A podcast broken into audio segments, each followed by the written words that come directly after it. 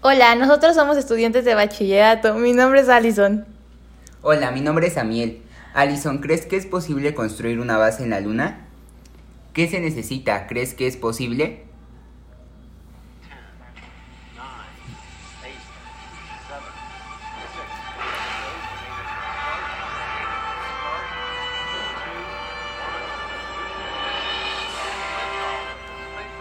Medio siglo después de que los humanos caminaran por primera vez en la Luna, varias compañías privadas y naciones están planificando construir bases permanentes en la superficie lunar, así que yo considero que sí.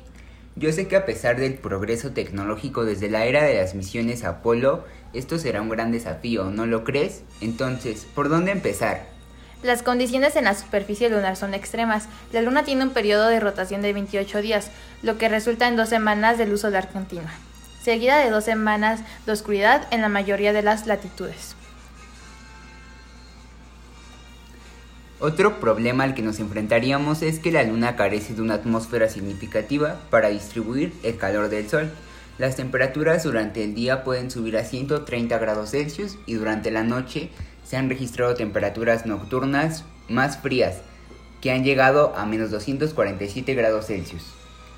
La falta de una atmósfera protectora también significa que hay poca protección contra la radiación cósmica dañina. Esto significa que los habitantes de la Luna tendrían que construir edificios con paredes lo suficientemente gruesas para bloquear la entrada de la radiación y usar trajes espaciales engorrosos cada vez que salen al exterior. Las paredes también deben ser lo suficientemente fuertes como para soportar las diferencias de presión entre el exterior y el interior y para hacer frente al impacto de los micrometeoritos, que son pequeñas partículas de roca y polvo que se estrellan contra la superficie de la Luna a altas velocidades. Estas consideraciones significan que, cuando expandamos las primeras bases y comencemos a construir estructuras en la Luna, el concreto lunar, que es una mezcla de azufre y agregado, granos o roca triturada, el concreto normal es agregado cemento y agua, puede ser una buena opción. Eso sí, porque no es poroso, es fuerte, no requiere agua, que es realmente escasa en la Luna. Otro problema es la poca gravedad que hay en nuestro satélite.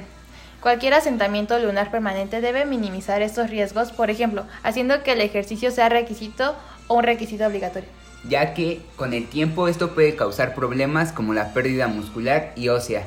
Es necesario el ejercicio en la Luna, aunque pocas agencias han revelado aún detalles sobre sus planes, podemos asumir que probablemente las primeras bases serán prefabricadas y transportadas a la Luna desde la Tierra para que puedan ser utilizadas de inmediato.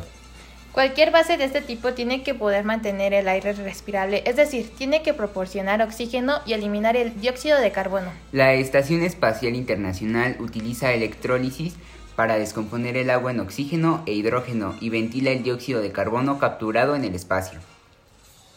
¿Estamos preparados? La principal consideración final para cualquier colonia lunar es la salud y la seguridad. Los riesgos de exploración espacial están bien documentados. Nos resulta problemática rescatar a personas enfermas de sitios inaccesibles como Antártica, donde la asistencia médica es limitada a dos meses de verano e inexistentes en el invierno. Esto nos hace pensar que una base lunar debería ser autosuficiente en términos de asistencia médica y eso implica enviar más peso a la Luna en forma de equipamiento médico y personal entrenado. En definitiva, tenemos la tecnología para hacer viable una base lunar, pero ningún tipo de innovación para eliminar los riesgos. Que se construya o no dependerá de esto más que de ninguna otra cosa. La pregunta es si nosotros como sociedad estamos preparados o no para tolerar un asentamiento lunar.